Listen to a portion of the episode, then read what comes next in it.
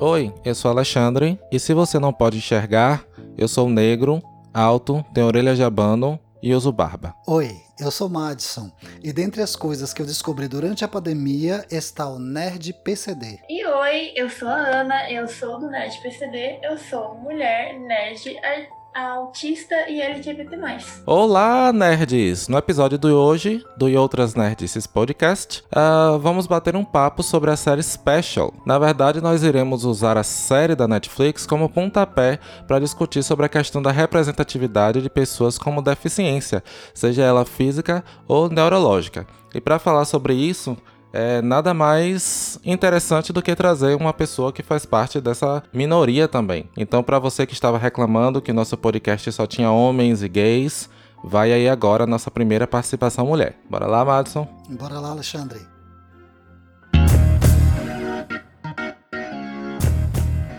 Gente, rapidinho, nos acompanhe até o final deste casting e apresentaremos as recomendações da semana. Lembrando ainda que novos episódios vão ao ar todas as quintas-feiras. Queremos que vocês nos ajudem a construir os próximos casts. Entre em contato conosco através do e outras ou ainda das redes sociais. Este podcast é um patrocínio de MCWF, consultoria e assessoria, serviços contábeis, cálculos trabalhistas, imposto de renda, abertura, transformação e baixa de empresas, serviços online com documentos digitais ou impressos. WhatsApp 7599291 3017. MCWF, consultoria e assessoria, agilidade e competência trabalhando por você. Agora sim, bora lá, Madison. Bora lá, Alexandre.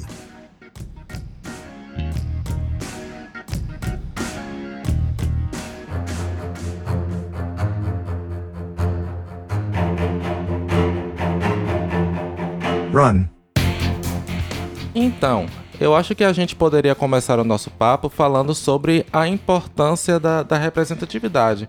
Mais uma vez, né? É, esse é o terceiro cast que a gente faz sobre a questão da representatividade. Né? Claro que a gente falou muito mais do nosso ponto de vista, enquanto homens, negros, fazendo parte da comunidade LGBT, mas é, algumas coisas a gente não pôde se aprofundar porque a gente não tinha conhecimento.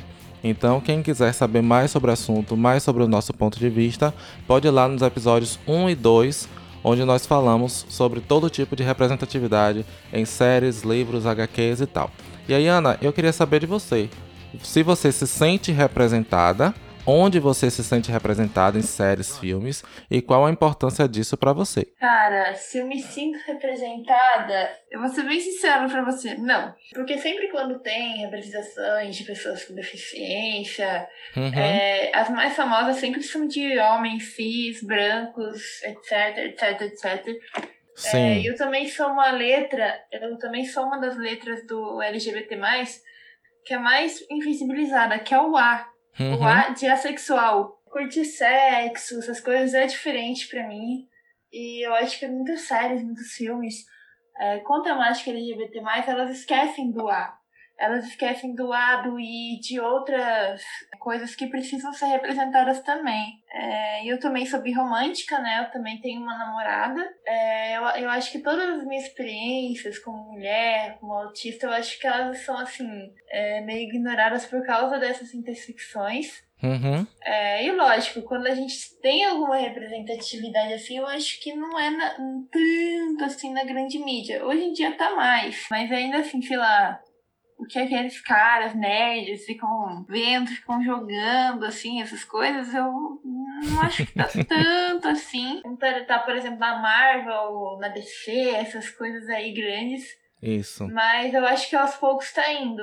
Assim, eu acho que o futuro vai ser bem melhor. Eu acho que a gente precisa voltar um pouco, porque a gente tem muita muitas pessoas que nos ouvem, mas que não necessariamente fazem parte desse meio, para que a gente possa explicar o que é cada coisa, né, e o que é cada cicla. É, eu queria que é, você explicasse para a gente, Ana, o que é PCD e por que se fala PCD hoje em dia né? e não mais pessoa deficiente, por exemplo, né? PCD, pessoa com deficiência. A pessoa vem antes, né? Quando a gente fala de deficiência, a gente tá falando de um espectro, assim, inimaginavelmente grande. Então, cara, até mesmo dentro da comunidade autista, tipo, cada autista é diferente, cada pessoa com deficiência diferente. Eu acho é, que a gente humaniza mais coisas, sabe? Quando a gente fala pessoa primeiro, porque acima uhum. de tudo a gente é pessoa, nós somos pessoas. Aí para deixar claro para quem tá ouvindo que você é autista, mas que você tem autismo leve, que eu acho que é uma coisa que as pessoas também na maioria das vezes, quando vem esse nome, ah, fulano é autista ou tem autismo,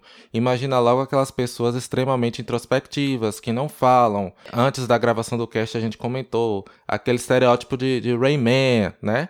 Aí, se você pudesse explicar pra gente também o, qual é a diferença de você, que tem autismo leve, para outras pessoas. Você já explicou, né? Que cada pessoa é diferente e que existem graus diferentes, mas eu queria que você esclarecesse para quem está ouvindo. Até porque nós sabemos que você enfrentou diversas dificuldades no ambiente escolar né? justamente porque as pessoas têm muita dificuldade. Nós temos dificuldade de entender a, a diversidade no mundo. Isso. Né? E você teve a sua parcela de enfrentamento com relação à deficiência que, que te caracteriza. Eu sofri muito por conta desse estereótipo autista.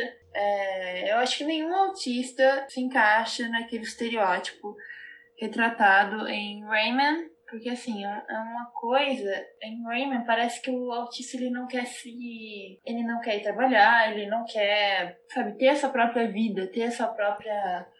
É, às vezes a dependência financeira ou coisas assim. E a maioria das pessoas autistas ela quer isso, elas querem isso sim. Sim. Então, assim, não importa, tipo, o grau mais grave, que tem outras é, exigências, que é outra história em relação a graus mais leves.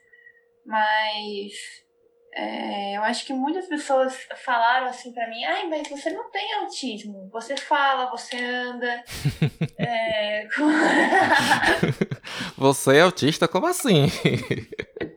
É, é, se formando numa faculdade, tipo, como assim você é autista? Eu sou autista sim. Uhum. É, e muitas pessoas autistas, elas não estão nesses meios exatamente por causa das opressões que elas sofrem. Isso. Existem é, autistas mais graves, tem o desincentivo, né, muito forte.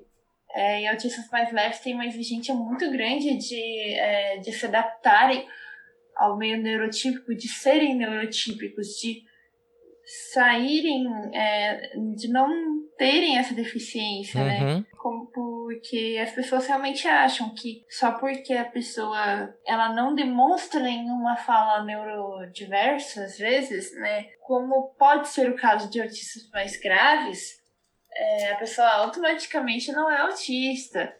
É, e mesmo autistas mais graves, eles podem sim se formar em, em universidades, essas coisas, se tiverem a, a acessibilidade adequada, né? Eu te acompanho no Facebook, Ana, até para poder entender melhor, porque esse universo é muito muito novo para a gente também, né? A diferença é que a gente estuda, a gente lê, a gente procura entender pessoas que são de alguma forma diferentes da gente. Aí eu vi você falando, você falou em algumas conversas privadas para mim também, mas eu vi você falando abertamente no Facebook de algumas dificuldades que você possui. Então você tem dificuldade de entender é, me corrija, tá? É, expressões faciais ou quando as pessoas estão sendo irônicas. Então, assim, esse autismo, que tipo de dificuldade que ele te traz? Cara, essas dificuldades, essa parte aí de, de dificuldade, às vezes eu penso e falo, puta, que inferno! É um inferno! é um inferno! É. Você tem você tenta entender o que está acontecendo, o que, que as pessoas estão dizendo, o que, que as pessoas estão é, tentando dizer, qual é o sentimento das pessoas em determinadas uhum. situações, e você não consegue. Você tem que, assim, a pessoa tem que sentar e explicar, mas às vezes é muito complicado, que tá no meio de uma briga de repente, ou algo assim, é, e você não está entendendo nada. É um inferno, é um inferno essa parte. É, mas o autismo ele tem a parte boa, assim. É, às vezes as pessoas, as pessoas chegam para mim e falam: Puta, você tem muito potencial, você é muito inteligente, você é uma pessoa muito boa, sabe? Eu conto nos dedos as pessoas que são assim. É, uhum. É, claro, não é nada do estereótipo, daquele estereótipo de Raymond que na verdade, é uma seletividade social. Eu posso quebrar regras, por exemplo. Eu posso, às vezes, não saber de tudo. Eu acho que o autismo ele é muito mais variado, mas as pessoas elas sempre me falam que a parte boa, acho que não só do autismo, mas de mim mesma, é que eu sou uma pessoa muito inteligente e muito boa e que sempre tenta entender é, as outras pessoas e que nunca quer deixar elas tristes nem uhum. nada. Ana, conta pra gente como foi que surgiu a ideia do Nerd PCD? A gente se conheceu meio que por acaso, né? Provavelmente a gente começou a se seguir no Facebook, Instagram. Aí eu queria que você falasse pra gente qual a história da página que você criou no Instagram, como foi que surgiu essa ideia, que você acordou assim. Ah, não tô fazendo nada, acho que vou criar uma página no Instagram. Cara, é, teve um momento na minha vida que eu comecei a, a, a militar bastante, né? A, a seguir muitos grupos de militância na área nerd, porque era o meu hiperfoco, né? Era o que eu gostava, mas eu não via nada de pessoas com deficiência. É, mas eu sabia que sofriam. Eu sabia que tinham casos, sei lá, em Hollywood ou coisas assim, é, que eram gritantes para a causa. Só que ninguém falava nada, ninguém abordava nada. Eu decidi criar a NET PCD e falei: olha, eu vou falar. O que, que eu tenho para é, oferecer? Eu desenho, desenho, mas eu ainda não sou profissional, eu não posso fazer uma antologia, não posso fazer um quadrinho sobre o que, que eu posso fazer. Eu posso fazer uma uhum. página. Aí eu criei a página. É assim, eu, eu criei a página sem objetivo nenhum. Fui lá e criei. A minha pergunta, Ana, para você é o seguinte: já que você criou a página, você tem que alimentar essa página, né? Você tem que encontrar os conteúdos para que a página ela tenha é, vida, para que ela possa seguir adiante. E aí eu quero é, entender assim, se você teve muita dificuldade de encontrar os conteúdos para colocar lá no Nerd PCD porque a gente tem alguns bons exemplos de representatividade e alguns não tão bons exemplos assim, né? E eu imagino que você tem que fazer essa busca. Não tão bons exemplos, vírgula, uma porcaria. Hashtag sincera. eu acompanho muita série LGBT+. Hum. Porque eu gosto, né? Eu sou, eu sou do meio é, e muitas vezes eu não vejo pessoas com deficiência nas séries LGBT. Eu tô vendo mais pessoas negras, o que é bom. Uhum. A gente tem que é, discutir é, o racismo de pessoas negras da comunidade LGBT. Isso é muito bom. Mas agora, e as pessoas com deficiência? Eu acho que elas estão chegando ainda nesses espaços, nesses seriados. Então eu vi muito nisso. Às vezes você inclui uma, uma minoria numa série e você não inclui outra. Isso. Tanto que teve uma vez que fizeram uma postagem, que eu fiz uma postagem de The L Word. É, que mulher de The L Word você é? Tem a, tem a Jodie, né, que é, que é surda, eu coloquei a Jodie lá também. Uhum. É, daí teve uma, uma pessoa que colocou, assim, que comentou assim, essa série é incrível, mas pena que ela é transfóbica e pena que ela é racista. Eu tento sempre colocar os conteúdos mais diversos possíveis. Isso. Dead World, uma série lésbica, né? De mulheres lésbicas e também uhum. que discute a bissexualidade. É, mas é uma série feita por mulheres TFs. Então, olha, se eu não, sei lá, ficar exigindo colocar uhum. sempre representatividade para tudo, Mulheres TFs, você nada. falou, não entendi. TFs que são lésbicas transfóbicas. Ah, entendi, entendi. Não conheci. Gente, a gente vai ter que ter um dicionário nesse programa. Vivendo e aprendendo. Essa é a questão, Ana, porque nós começamos, como o Alexandre falou no início, nós já fizemos dois casts, os nossos dois primeiros, falando sobre representatividade. E nós citamos lá uma da, da, das séries que nós citamos como exemplo de representatividade, é a série Special, que vai uhum. ser o uhum. nosso objeto uhum. principal, né? A gente está aqui nesse papo introdutório e tal, porque a gente não teve, assim, profundidade para tratar do tema, mas nós entendemos a importância dele. Dentro desses exemplos que nós estamos falando, né, eu assisti algum tempo atrás uma Uh, eu não sei se é um. Não é bem um remake, né? É uma releitura de Shira.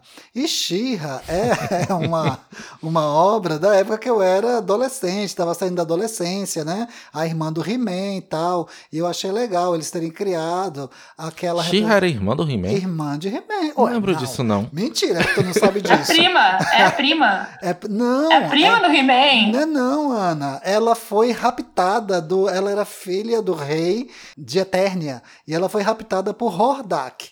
Né? Ela, ela é irmã gêmea. Gente, eu assistia, mas eu acho que eu não entendia nada. Tenho que voltar para assistir tudo de novo. eu, eu não lembro. É, não eles lembro, são irmãos gêmeos. Ela foi raptada no berço ainda. Hum, ah. Eles são, no mundo de Etéria, eles são apresentados como primos. Hum. Mas na verdade eles são irmãos. Olha. Porque ela foi sequestrada para outro mundo, né? Para outro planeta, outro mundo e tal, o mundo de Hordak.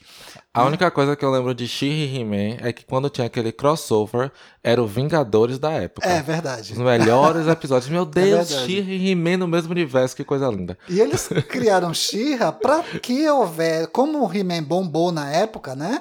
Década uhum. de 1980, 90 e tal. Isso. Então eles fizeram uma representatividade feminina com uhum. a She-Ra, né? É. é a versão feminina do He-Man.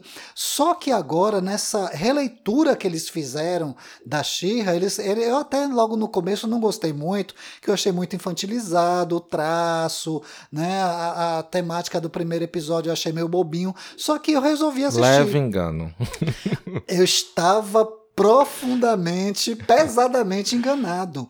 A série eu achei maravilhosa, porque a série dá um show de representatividade em todos os sentidos, uhum. inclusive com pessoas com deficiência representadas na série. É, eu, eu tenho muita história com a, a personagem Trapta, que ela foi criada por um cara autista também, que estava lá no estúdio da Dreamworks, que trabalha na Dreamworks. Eu não vou lembrar o nome dele agora, é, mas eu me identifiquei muito com ele. Eu me identifiquei com a Shira também, porque a Shira ela é uma, é uma mulher adolescente, ela tinha suas inseguranças, e eu também tenho. Principalmente meu lado autista, eu me identifiquei muito com a Intrata. É, e o Noel Stevenson, ele confirmou na, no Twitter Sim, a Intrapta é autista. É, não foi explicitado na série. Uhum.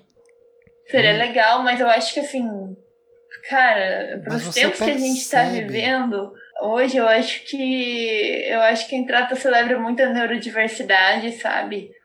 É, ela não é chata, ela é autista, ela é apenas autista e ela não tá nem aí com nada. As pessoas são muito ruins com ela, não aceitam ela, sabe?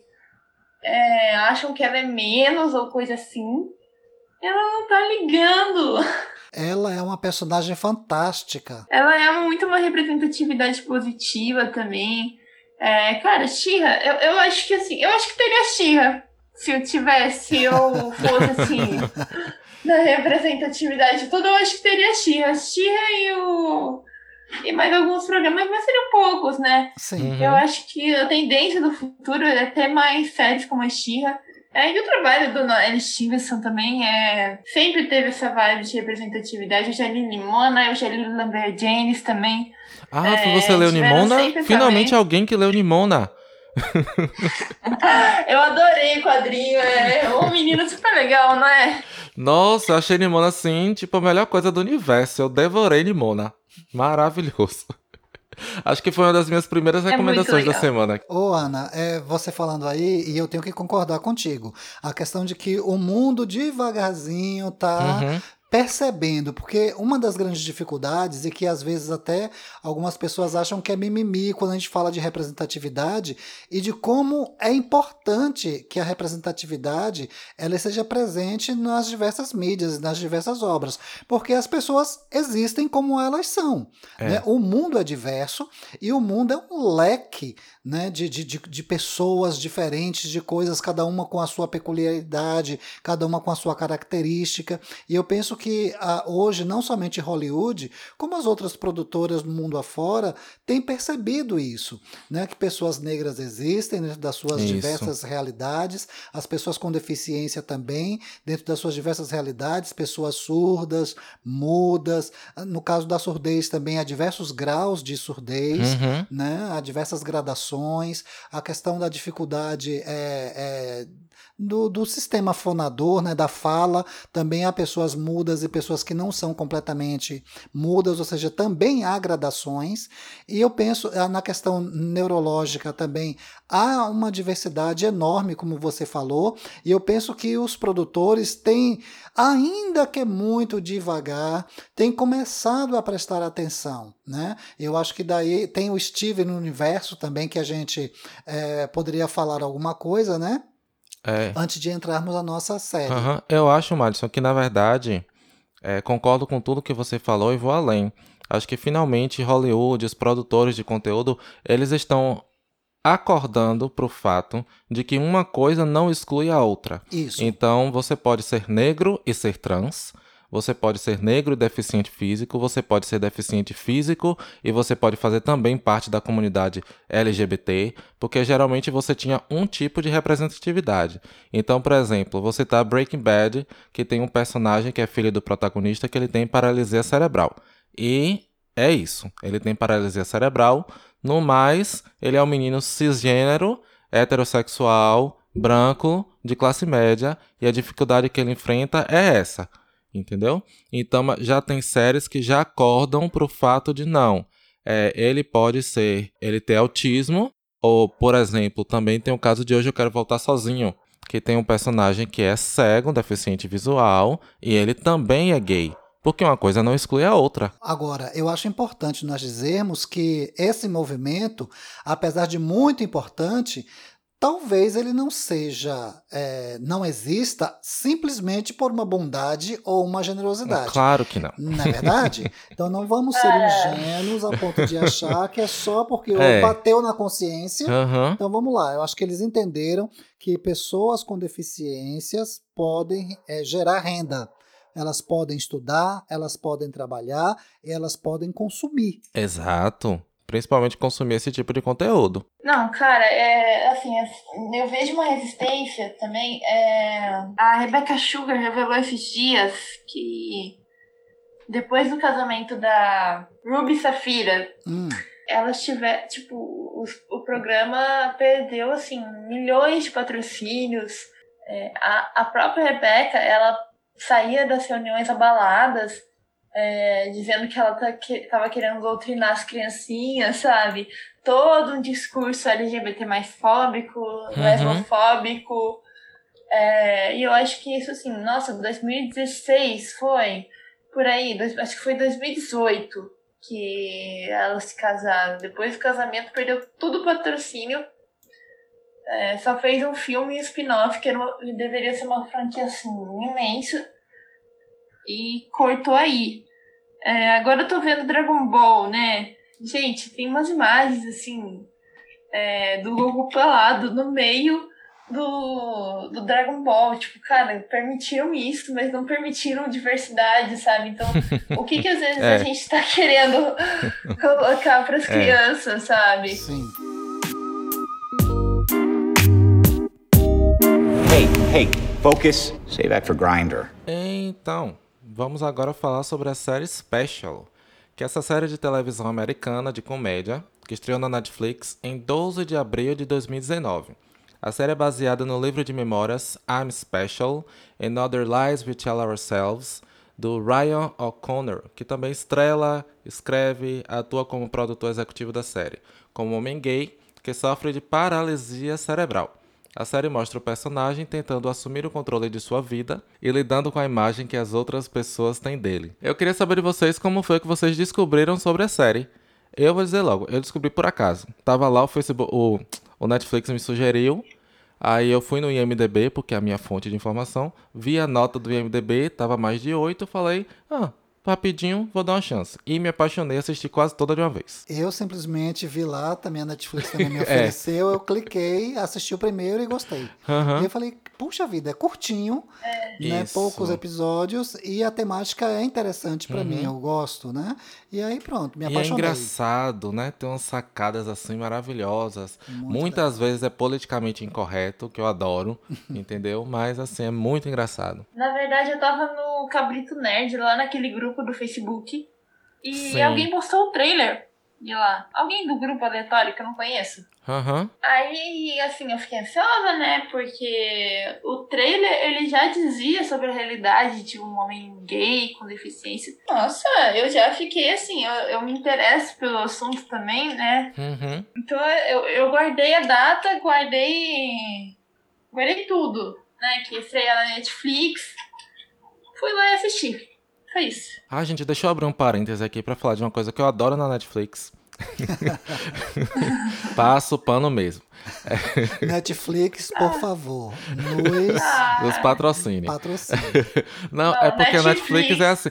Não só a Netflix, mas mais a Netflix. Eles lançam um trailer, você ama o trailer, e aí você descobre que você não tem que esperar um ano para assistir aquilo, que às vezes já está disponível. Ou então que vai lançar no outro dia, na próxima semana. E é assim com filme, com série, com tudo, entendeu? Porque às vezes cinema, por exemplo, a Warner faz muito isso. Eles lançam o filme da DC. O trailer sai dois anos antes. E a gente fica morrendo, né? É, pois é. Aí daqui a mais seis meses, aí sai outro trailer. Aí quando chega antes da estreia do filme, já tem tipo 10 minutos de material divulgado ou mais, que você já entende o filme inteiro, né? E aí Netflix não, é rapidinha e já tá lá. O que é que a gente pode falar de bom sobre a série? Eu acho que o ponto alto é, é a questão da diversidade e voltando àquela coisa que eu falei, uma coisa não exclui a outra. Então, pessoas com deficiência também têm sexualidade, né? E nada impede que essas pessoas façam parte da comunidade LGBTQIA+. Ou não.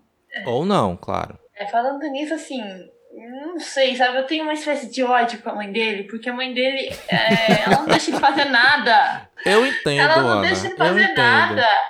Né? Ela tem aquela coisa super protetora de toda mãe tem, ainda mais com o filho com, é, com o filho com deficiência é, ela tem mais essa proteção ainda. E eu acho muito engraçado como eles aprofundam também a história dela, porque ela abriu mão da vida dela pro filho. É, não, o que, que ela tem na verdade é.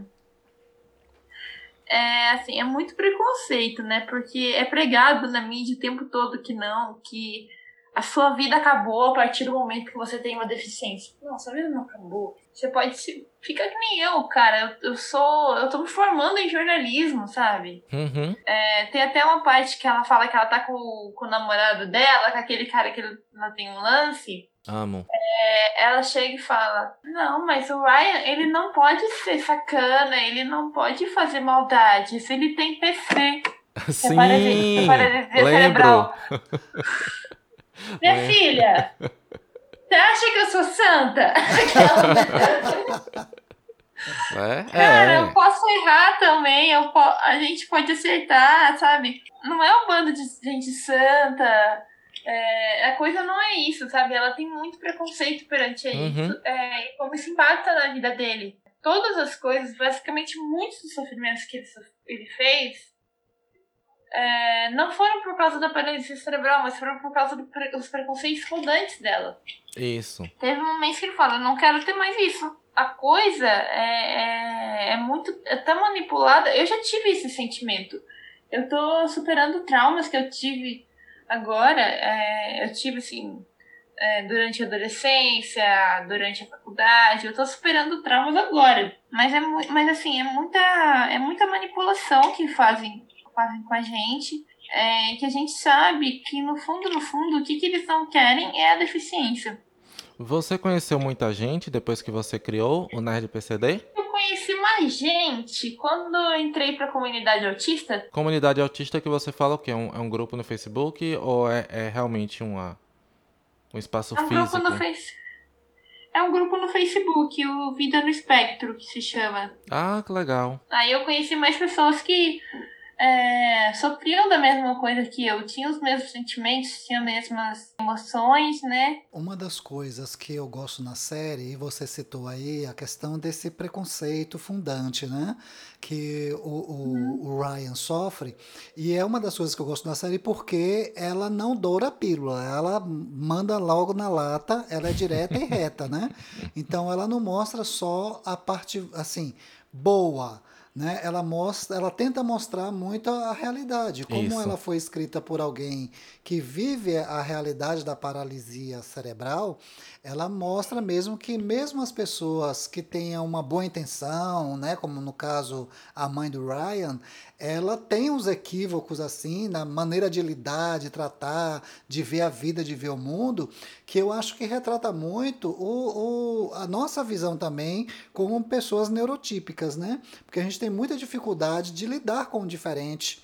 Né, gente, essa coisa que você falou de achar que, que a pessoa é santa, né? Uhum. Que porque a pessoa tem uma deficiência, ela seria incapaz de cometer uma maldade, né? Uma coisa fora da é. curva, né? É. E não é verdade. Então, eu acho muito legal a coisa da série trabalhar os dramas, né? A, a, os equívocos e até mesmo do próprio Ryan.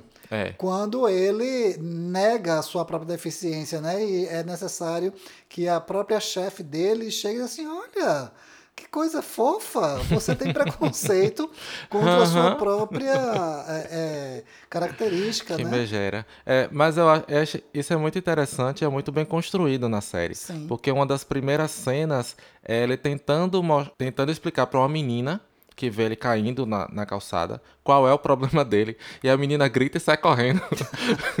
Porque as pessoas realmente não entendem, né? Então, nesse primeiro episódio, é também um episódio onde você constrói a questão da mentira.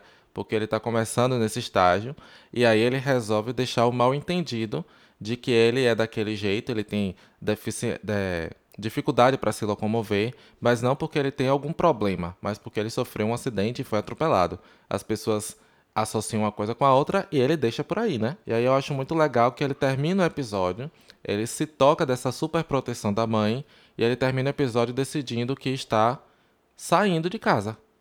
É porque isso é engraçado, porque assim, até onde eu entendo, as pessoas é, dentro dos diversos espectros do autismo, cada uma tem uma dificuldade ou uma, uma, uma característica determinada, mas assim, já, me parece que as pessoas com autismo, elas não apresentam é, fisicamente, assim, nada que denote muito claramente, né? Já as pessoas com paralisia cerebral, me parece que dentro da questão da cognição, da percepção, elas têm, elas não têm uma, maiores dificuldades a depender do tipo de lesão, mas fisicamente é, é mais, mais perceptível.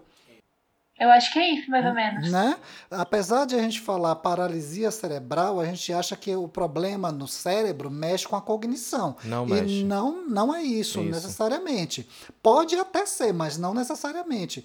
Geralmente afeta a, o movimento, né? um, um lado do corpo, ou o corpo inteiro, uhum. ou um membro do corpo, porque é a coisa da mobilidade. Né? É, eu tenho um aluno que tem paralisia cerebral no ensino médio, né?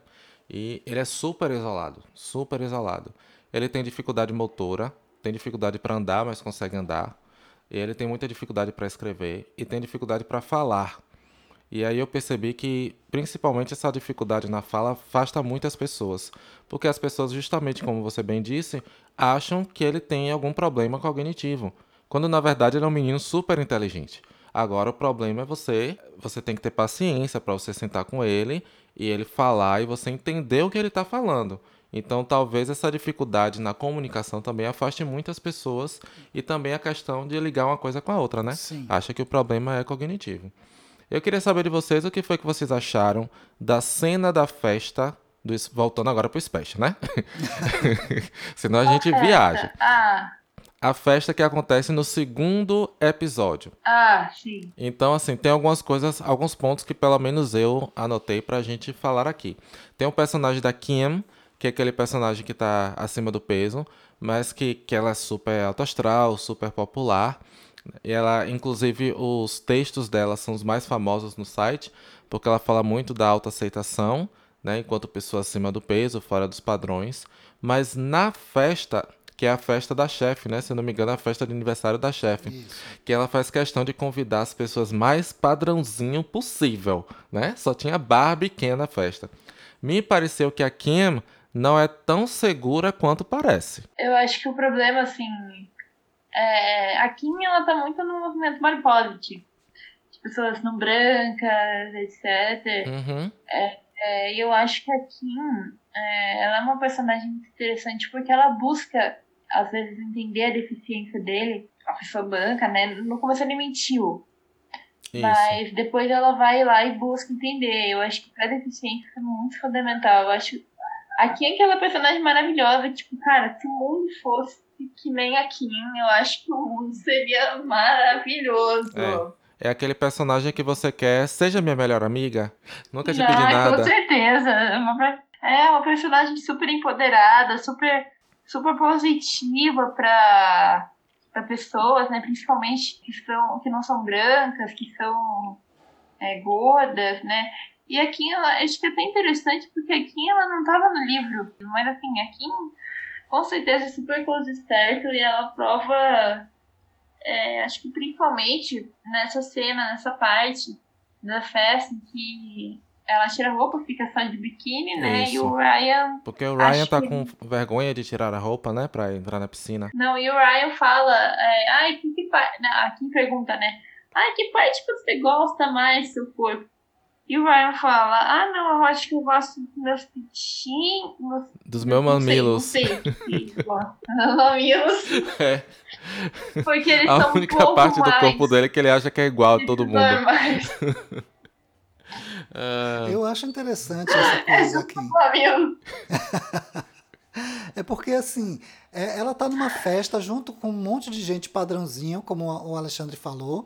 Só que ela, ela e você pontuou que parece que ela também não é tão segura quanto parece. É. Mas sabe, Alexandre, é uma coisa que na psicanálise a gente, quando a gente vai ler algumas questões sobre a autoestima, né, que pessoas que muitas vezes demonstram ter uma autoestima muito elevada, na verdade, usam um disfarce. Sim, na é, maioria das vezes. Na grande maioria das vezes, usam um disfarce.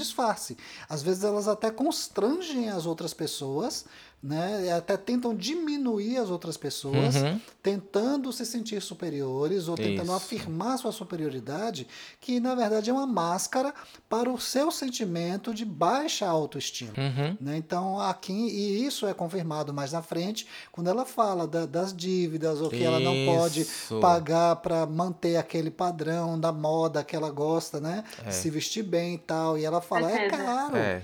Né? Eu, mas eu tenho que mostrar isso, porque assim, é também a busca pela aceitação. Uhum, né? É, ela tenta compensar uma coisa com a outra, uma né? Uma coisa com a outra. Então, que muita acho... gente faz. Exato. Muita então eu acho que é faz. outro tapa, no outro tapa com luva de pelica ou não.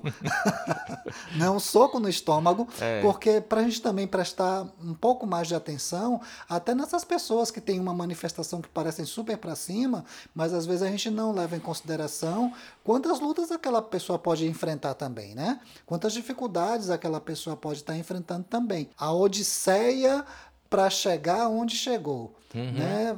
Chegar aquele ponto e dizer assim: olha, foda-se o mundo, eu sou eu e Licuria Coco. Hey, hey, focus, save that for Grinder. No, na festa foi o primeiro beijo do Ryan? Me pareceu que sim. Me né? pareceu também. Rola aquele clima com o gatinho lá, todo padrãozinho também, que eles estão tomando um drink. E aí eles vão pro quarto e ele dá aquele beijo super desajeitado no cara. E o cara, então, não vai rolar. Acho melhor a gente voltar pra festa. e aí você vai pro terceiro episódio quando ele tem a primeira experiência sexual dele com garoto de programa. Eu achei fantástico. É, essas inseguranças sexuais eu acho que é muito, muito recorrente também em pessoas com deficiência, principalmente que não é estudado, nada essas coisas, né? E às vezes vergonha do próprio corpo, como o Ryan tem, tipo, praticamente toda a série, até interfere na educação sexual, no momento do sexo. Ô, Ana, eu vou levantar aqui uma bola e se você se sentir à vontade, você pode bater nela, certo? A bola que eu vou tá. levantar aqui, até a gente conversou em off, né, sobre essa questão. É, e aí você pode falar ou não se você quiser. Mas a questão, por exemplo, da sexualidade que eu achei legal é o fato de a série mostrar isso, que uma pessoa com deficiência, ela tem sim desejos, uhum. ela pode sim exercer a sua sexualidade. No caso do Ryan, ele se utilizou é, da questão do serviço né? É. Um prestador de serviços sexuais. Maravilhoso, o, por sinal. Vulgo, vulgo garoto de programa, para ter a sua primeira experiência sexual. Porque, normalmente, uma das coisas que acontece, que pelo menos eu observo, é que as pessoas meio que é, têm as pessoas como deficiência, com deficiência como incapazes de ter uma vida sexual. Ou incapazes até de pensar nessa questão. Isso. Não esquecendo que a gente vive num mundo extremamente sexual, né? É, que vem do sexo até sensualizado. Isso, o tempo todo. O tempo todo. Entretanto, você também levantou a questão um dia desses atrás sobre a questão de que a pessoa ela tem outras opções, né? Não, com certeza. É... Eu já falei que eu sofria bullying na escola. Se eu namorasse na época, eu acho que as pessoas iam falar, ué, mas como assim a Ana tá namorando? Alguém gosta da Ana? Porque é. a gente não é pensado como ser desejado sexualmente. A gente só é pensado como uma pessoa feia, como uma pessoa horrível, como uma pessoa às vezes histérica. Tanto que tem uma parte do special que, cara, eu, me de... eu juro, eu me identifiquei muito. Que ele chama lá na inauguração da Casa Nova. Isso. Ele chama o pessoal da faculdade e o pessoal não vem. É disso que a gente está falando quando a gente fala que a gente tem sexualidade, que a gente pode ir a festas, que a gente pode é, estar junto, né? Do, do grupo de amigos. E lógico, tem também a questão da família, né? Que às vezes que às vezes elas, elas miam tanto, né? Que às vezes elas nem, elas nem pensam sobre a sexualidade da pessoa, só pensam em cuidar, cuidar, cuidar. A mãe até aceitou bem o fato dele, dele ser gay. Mas em muitas famílias, eu acho que tem na maioria das famílias que não aceitam suas crias LGBT+, uhum. elas são as mesmas famílias que mimam, ou então que não aceitam as deficiências é, das suas próprias crias. Por que, que a gente não vê pessoas com deficiência em grandes cargos ou coisas assim? Porque muitas foram exatamente mimadas é, e não conseguiram, assim. E podadas pela própria família, muitas vezes, que acha que a pessoa é incapaz. É, eu não sei como, na verdade, tipo, acho que ele foi uma exceção também. É, dele ter conseguido ter, é, ter terminado aí a faculdade e finalmente ter conseguido ganhar uma vida, né? Mas é muito raro que isso aconteça, infelizmente. Uhum. Visto o capacitismo que a gente tem, né? É, eu acho interessante que a série ela é toda um. Como é que eu posso dizer? A evolução do personagem do Ryan tá no fato dele se aceitar como uma pessoa com deficiência. Todo o ciclo dele é nisso, né? A questão dele ser gay é tratada na série com uma forma, de uma forma mais natural possível, ninguém se é importa. É praticamente irrelevante o fato de ele ser gay. Isso, isso, né? Ele não sofre homofobia em tempo nenhum, o que acho super legal. A gente não tem que estar tá mostrando homofobia também o tempo todo, Sim. né? E tem todo esse ciclo. No caso da mãe, tem o fato dela ter, ela abriu mão da vida dela durante todo esse tempo e ela tá reaprendendo a viver, né? Com aquele namoradinho ótimo dela lá, o vizinho bonitão que aparece. Então a série, como a série é curtinha também, os desenvolvimentos basicamente são esses. O da mãe, que agora vai ter que deixar o filho sair de casa, que vai ter que deixar o filho se virar e que vai ter que também redescobrir a sua sexualidade, né? Porque tem, a gente sabe que tem muito caso de mulheres que, depois que têm filhos, simplesmente viram mães e abrem mão de, tu, abrem mão de tudo. Passam a ser mães e esquecem de ser mulheres. Exato, exato. Né? E a série, é, pra gente concluir assim, a série termina de uma forma bem na fossa, né? Porque termina Ryan tá na merda. porque ele tá lá apaixonado pelo outro bonitinho que já tem namorado, mas ainda assim dá um beijo nele, ele fica sem entender nada. É no aniversário da mãe. Então. Ele esquece é... de levar o bolo que Isso. ele tinha se comprometido de levar e a mãe fica puta. Claro, né? Ele começa a deixar a mãe em segundo plano, porque agora ele tem os amigos do trabalho, ele tem a própria Kim, que tá com ele o tempo todo. Com... Tem uma cena que ele fala pra mãe Que ela, ah, você não se cansa de estar com Kim o tempo todo? Ele, como assim? Kim é pra vida toda. Kim, Kim é o que nós queremos. Kim é o que nós queremos. é isso? E eles terminam naquela briga super feia, aquela lavação de roupa suja, que ela deixa escapar que ele foi um estorno na vida dela. E ela termina com o boy dela maravilhoso por causa dele na maior deprê também, né? Ainda bem que a Netflix já confirmou a segunda temporada, ansiosíssimo. É, ela termina, é, é para deixar mais, ela termina com ele, ou seja, ela encerra o relacionamento, né? Isso. Porque ela não termina com ele, ela, ela termina sem ele. É. que eu fico assim, às vezes, eu fico pensando na situação da mulher, que é uma situação muito difícil, velho. Eu me coloco no lugar dela em determinados momentos e em outros não, porque eu entendo a posição dela de mãe, de cuidadora, uhum. ela é uma mãe solteira, é uma mãe sozinha que tem que criar um filho que tem uma deficiência. Então, na cabeça dela, ela entregou a e tem uma mãe, ela tem uma mãe idosa que ainda tá tem sofrendo, isso. acho que de uma esclerose, alguma coisa assim, isso. que ela esquece das coisas. Então, essa pessoa a mãe do Ryan é essa pessoa que ela meio que esqueceu de viver para ajudar os outros. Não é à toa que ela é enfermeira na série, né? Exato, só que ela carrega uma mágoa com isso. Uhum. Né? E a série trata disso, eu acho fantástico, porque assim, Muitas vezes a pessoa, por melhor que ela seja, ela tem as suas dores dentro de si. Porque chega uma hora que ela estoura, a, a, a, a bexiga explode e ela, e ela solta aquilo com uma dor tão grande. Olha, eu deixei de fazer isso por causa de você, você só me chama quando você precisa. Né? Isso. Né? E tal, e tal. E ela solta aquilo. E aí isso me faz pensar. Porque por mais que nós tenhamos, no caso, no meu caso, eu sou pai já, né? Pai já há 17 anos, quase 18. É, isso quer dizer.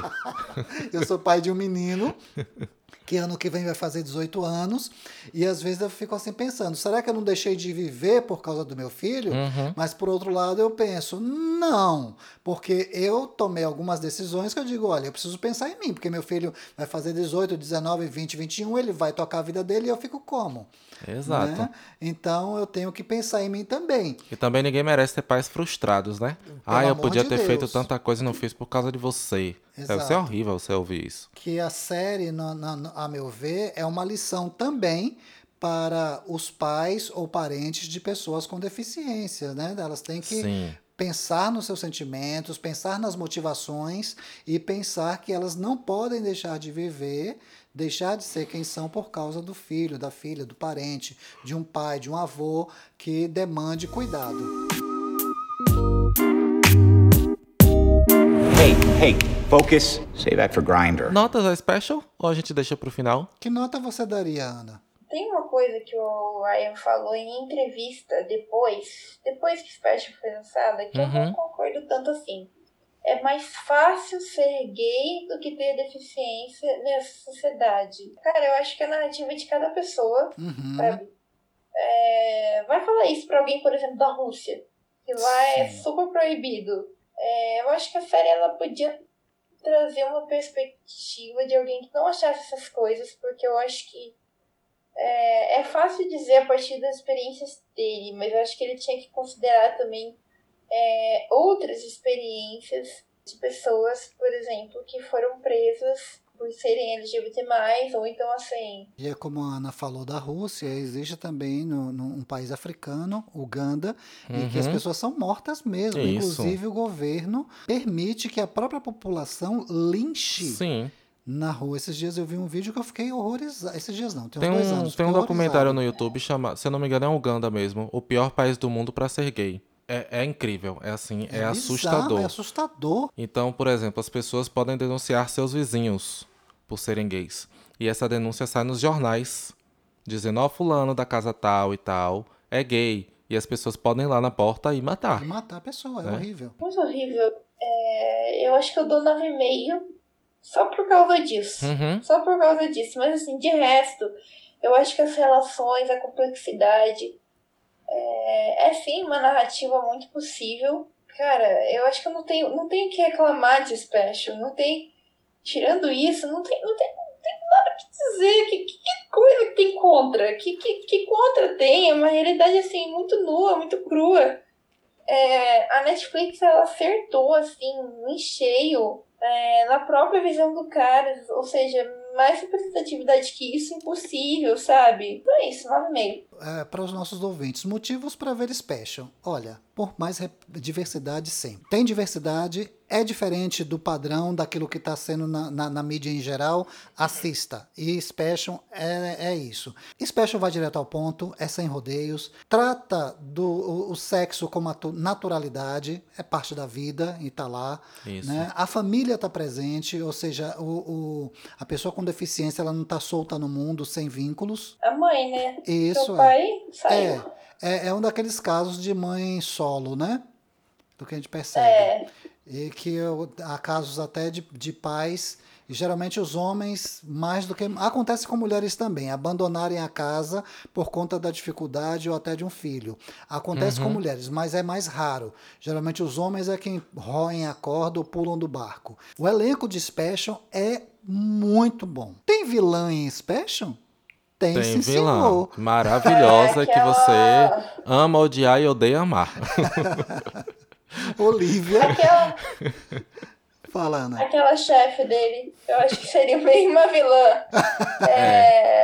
é. E depois eu fui assistir Buffy, Caça Vampiros. Cara, é a mesma dubladora, ela tem uma voz incrível. Diga-se Eu adoro a voz dela, é doce, suave. E ela é uma vilã é, que eu adoro, que ela fala verdades. É uma vilã, né? É, é uma vilã. Né? Ela joga na cara. É, então.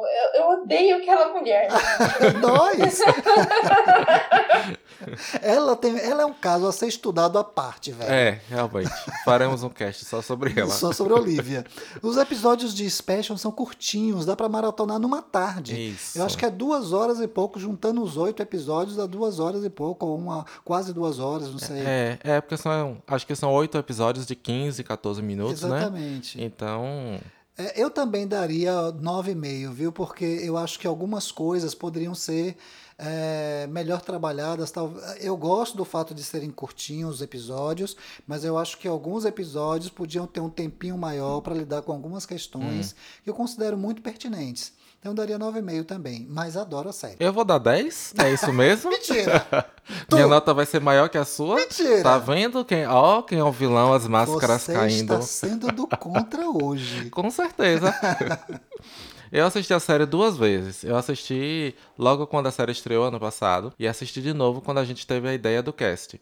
E foi uma delícia assistir de novo porque a série você vai pegando os detalhes, muita coisa que eu não lembrava mais. Então é uma série que dá para você ver e rever sem problema nenhum. Claro que a série talvez não seja perfeita, tenha os seus deslizes, mas que para mim passam completamente né, despercebidos. Acho que a maior contribuição da série é justamente trazer, como eu, mais uma vez falando, essa discussão de que uma coisa não exclui a outra. Então não é porque você é deficiente físico que você não tem a sua sexualidade a ser explorada. Então a minha nota é 10.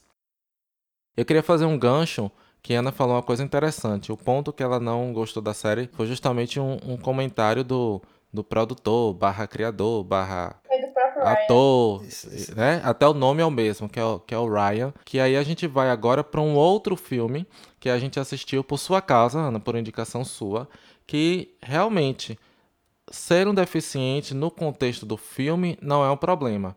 O problema é a sexualidade da protagonista, que no caso ela é bissexual, que é o Margarita com Canudinho. Como foi que você ficou sabendo desse filme? Porque nunca tinha aparecido para mim em sugestões, nunca tinha visto em lista de Já filmes. Já tinha aparecido para mim. Já? Já. É, então eu assisti exclusivamente porque por sugestão sua. E amei, foi um dos melhores filmes que eu já assisti na minha vida. Foi o meu caso também. Ana, eu chorei no filme só quatro vezes. É lindo. o filme é, é lindo. E assim, a, a, sensibilidade das coisas, né? Bora lá, Ana. Apresente. Para quem nunca assistiu, sobre o que é o filme Margarita com Canudinho. Que eu fiquei com vontade Ai. de tomar a bebida o filme basicamente fala da, é, da descoberta da sexualidade, né? De uma menina com paralisia cerebral. Isso. todos os dramas que isso tem também. Eu não sei, sobre o que é, assim, eu acho que eu vou ter que pegar uma definição no Google, eu não consigo explicar. não, eu acho que você resumiu bem, né? É uma menina com paralisia cerebral descobrindo a sua sexualidade. E a paralisia dela não é tão leve quanto a do Ryan. Exato, né? né? Ela não anda. Um mais pesada. Ela não anda, ela precisa de uma cadeira para se locomover e ela tem muita dificuldade para falar. Gente, eu confesso que eu fui no Google para pesquisar a vida da atriz e ela não tem paralisia cerebral e eu fiquei chocado com isso. Foi a única coisa ruim, mas a história é baseada, uma, acho que a irmã, uma prima, alguma coisa assim da diretora. Isso. Que essa prima aí, ela tem paralisia cerebral e ela também é ativista de várias causas. Uhum. E foi a descoberta da história, né, da, da bissexualidade da, da prima, né? A, a questão que você falou é que o único aspecto do filme que você achou ruim é o fato da protagonista de fato não ser uma pessoa com deficiência, né? Que é aquela questão do mercado de trabalho que a gente fica questionando. Porque quando a gente fala de representatividade, a gente está falando de ver uh, representada uma categoria ou uma minoria nas telas, mas a gente não quer somente isso.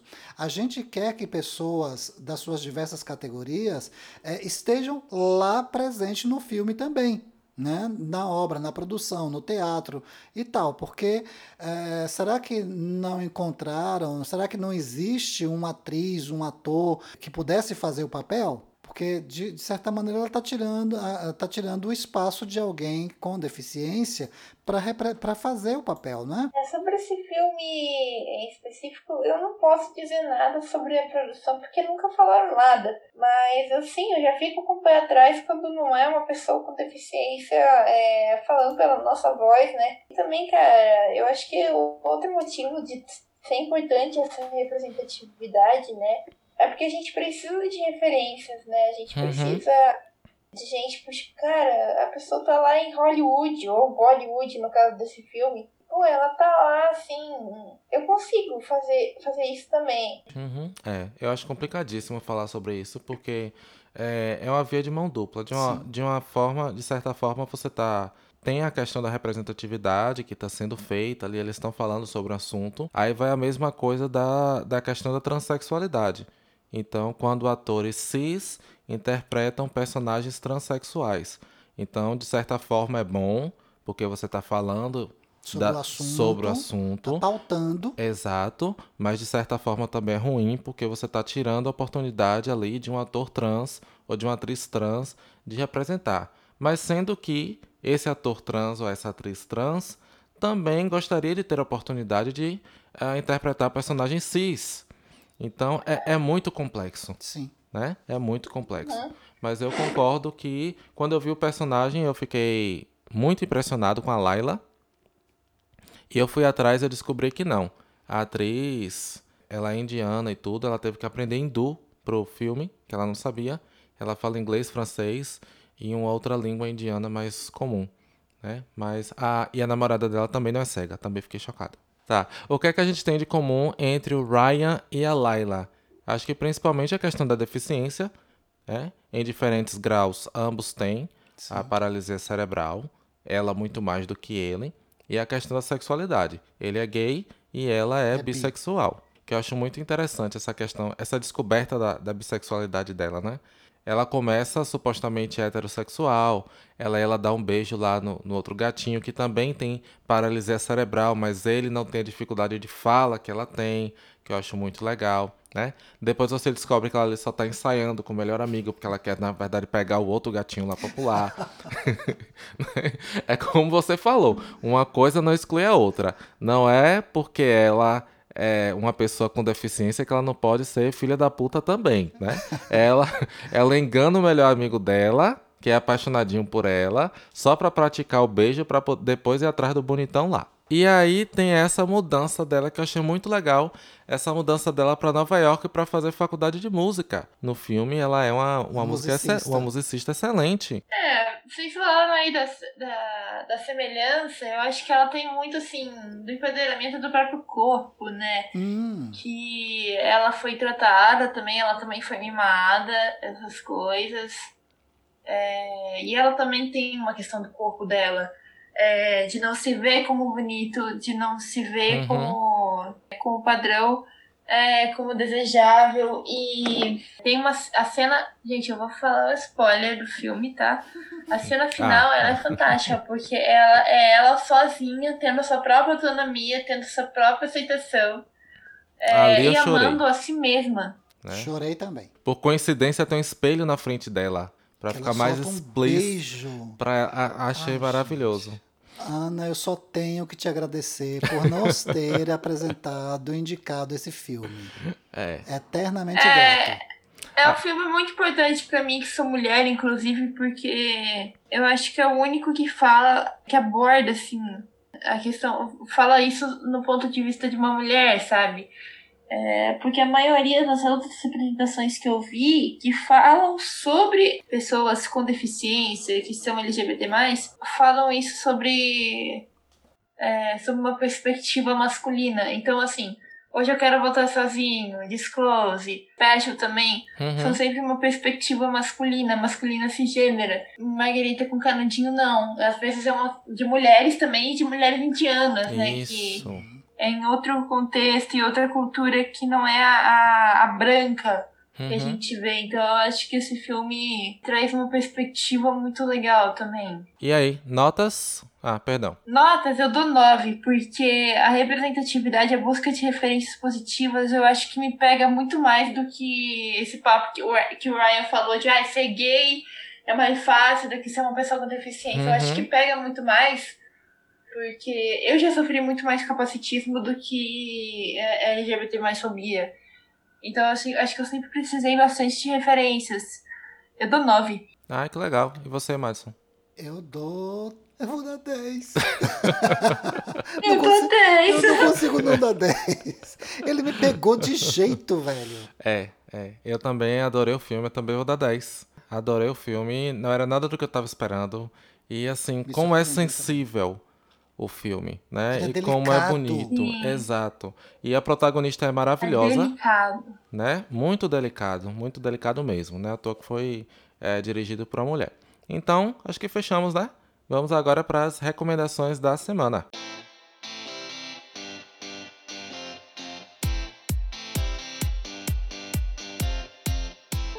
Eu vou recomendar é, a nova animação da Netflix em Shira e as Princesas do Poder. Note hum. o plural As Princesas do Poder. Porque não é só Shira, como no, no, original era Shira, a Princesa do Poder. Aqui sim, não. Há uma pluralidade de princesas, inclusive a coisa só funciona porque existe uma diversidade. Né? E, e a animação ela é um show de representatividade, de diversidade, de criatividade, de empoderamento feminino, masculino também, porque dentre as princesas, pasme, há um príncipe. Olha, já me interessei. né? é, ah, o arqueiro, gente, o arqueiro é maravilhoso. Né? Ele também é capacitista, ele também é capacitista com a entrada. Eu fico, nossa, eu, o arqueiro é aquele personagem que eu olho e falo, cara, né? você é tipo aquelas bi, aquelas pessoas você é hétero, tá? O arqueiro, a princípio, né? Pelo menos ele é hétero, mas. É, a princípio. E, mas os pais assim, dele são gays. Um pai, ele, tem um, uhum. ele tem dois pais, né? Isso. Então, assim, a educação dele foi diferente. Só que, assim, a educação dele deve ter sido capacitista é também. Show porque ele, animação. Porque ele é chato com a entrada, viu? Ele é. Tem uma hora que ele tá numa nave aqui que ele, que ele ia ficar sozinho com a entrada. É. Mas eu vou ter que ficar com a entrada aqui meu Deus, eu não fico com essa maluca, não. É, ele tem eu esse. Eu olhei e falei, aspecto... cara, você é muito fofo, mas eu posso te dar um soco? pois é, eu acho que entre eles rola um problema de competitividade criativa, porque como a Entrapta é uma cientista, ele também é cientista, ele, é hum. cria, ele cria coisas, né? Ele mexe com tecnologia, eu acho que rola ali, viu, Ana? Uma, uma, uma, uma competição ali entre os dois. Não, não. Porque ele ficou muito retado por, por ela ter ah, ficado pra trás. Não foi muito por isso, não foi muito por isso. Você acha que não? Não foi muito por isso. Ela é mal interpretada. Não foi, não, eu é, acho que não foi. Eu acho que não. a Entrapta é mal interpretada. É, eu, eu, eu conheço bem. é, eu Você conheço tá bem falando, essa né? gente, eu conheço bem. Uh, a minha recomendação da semana já foi citada aqui no início do programa, que é Breaking Bad, que você, Madison, ainda não assistiu não Breaking consegui. Bad. É. E Breaking Bad era pra estar tá passando nas escolas, porque Breaking Bad é, é. é perfeição. Eu só assisti o primeiro e não me pegou. Não, ah, insista, insista. é, Breaking Bad, para quem não sabe, é, é, a história de um químico é, extremamente genial, mas que ele é extremamente frustrado porque ele é pobre, né? Ele é professor lá de ensino médio e tal. E que tem que é, precisa de um subemprego para poder ajudar a sustentar a casa. E ele descobre que ele está com câncer terminal e diante disso ele resolve se juntar com um ex-aluno problemático dele para produzir a melhor droga do universo, porque ele entende tudo de química. E assim, a série é muito sobre a construção de um vilão.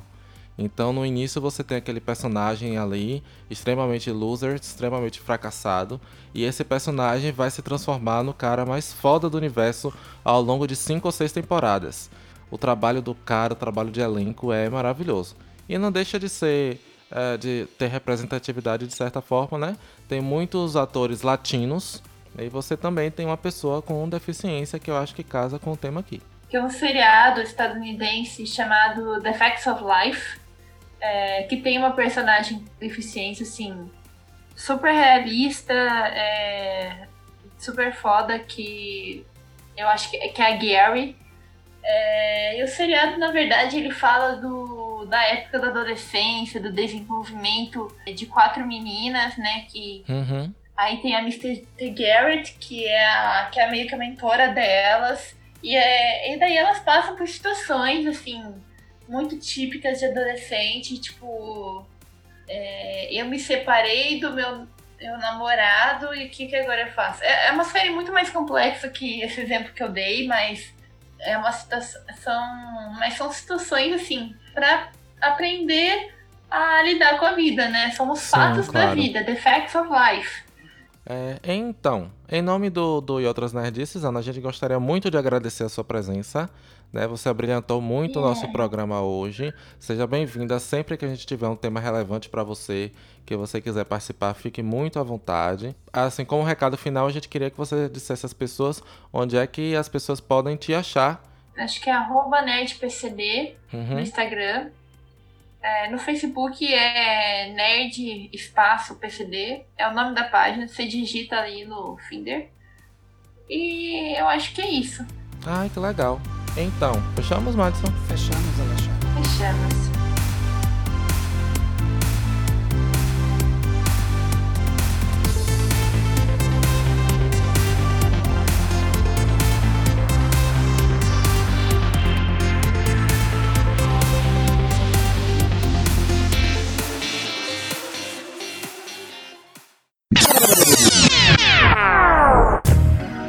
Não saiam daí, porque ainda não acabou. Nós precisamos que vocês entrem em contato conosco por meio do nosso e-mail e outras nerdices@gmail.com e das nossas redes sociais, Facebook, Instagram e Twitter. Se você nos ouve pelo Spotify ou Deezer, pense em se tornar nosso seguidor, é só clicar em seguir e o aplicativo vai te avisar sempre que tiver episódios novos, que aliás saem todas as quintas-feiras. E se você nos ouve pela Apple Podcast, faça sua avaliação e deixe seu comentário. Pedimos também que divulguem nossos links em suas redes sociais e comentem nossos casts com amigos. Tudo isso é importante para que a discussão aqui proposta continue acontecendo, né? Até semana que vem. Agora sim, até semana que vem.